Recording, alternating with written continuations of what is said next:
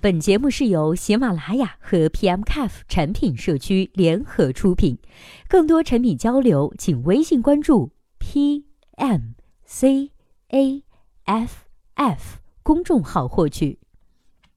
Hello，大家好，欢迎收听本期的节目。今天呢，要和大家来分享的文章题目叫做《知乎有优质的 UGC 内容资源，为什么不做陌生人社交呢？》有读者提问说。探探最大的问题呢，在于除了脸，你对对方一无所知。知乎呢，依靠高质量问答社区，沉淀了大量的 UGC 以及用户围绕内容产生的互动行为数据，点赞、收藏、关注等等。这些内容和行为数据很好的体现了一个人的价值观、兴趣爱好和社交维度等信息，社交效率远高于探探。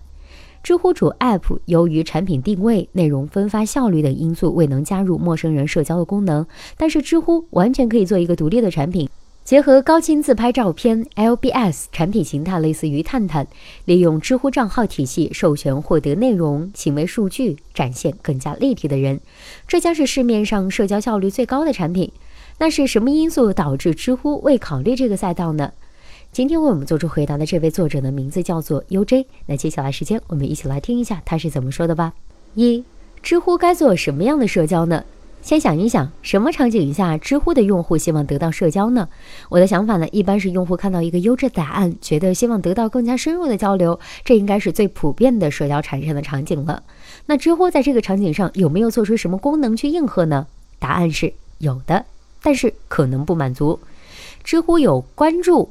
想法的链接，但是深度不够，颗粒度太粗，所以题主这时候说在这里做社交的话，我是认同的。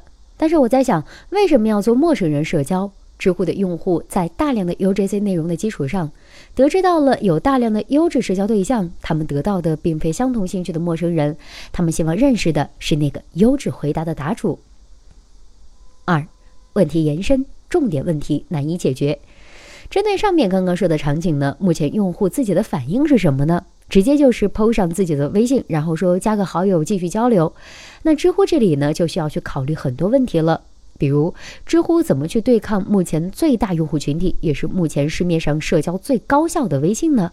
个别现在是微信的生命周期的鼎盛，市面上呢很难创造出一款社交一匹敌。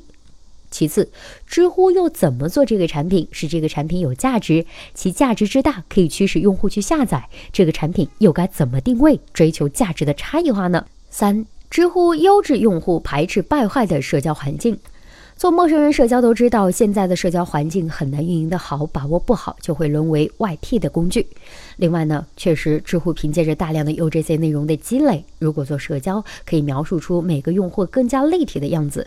这样的陌生人社交产品，相比于探探、陌陌，确实更加有竞争力。假设如果有这么一个独立的陌生人社交产品，那我们咱们来想象一下场景哈。用户在知乎上浏览信息，看见了一个非常棒的回答，于是产生了社交的需求。这个时候呢，有一个这个答主的社交互动入口，用户点进去，跳到了独立的产品中进行社交行为。这个呢，是我设想的知乎主 App 和独立社交产品的联动。那么有一个问题，用户去到独立社交产品上，他希望看到的是什么呢？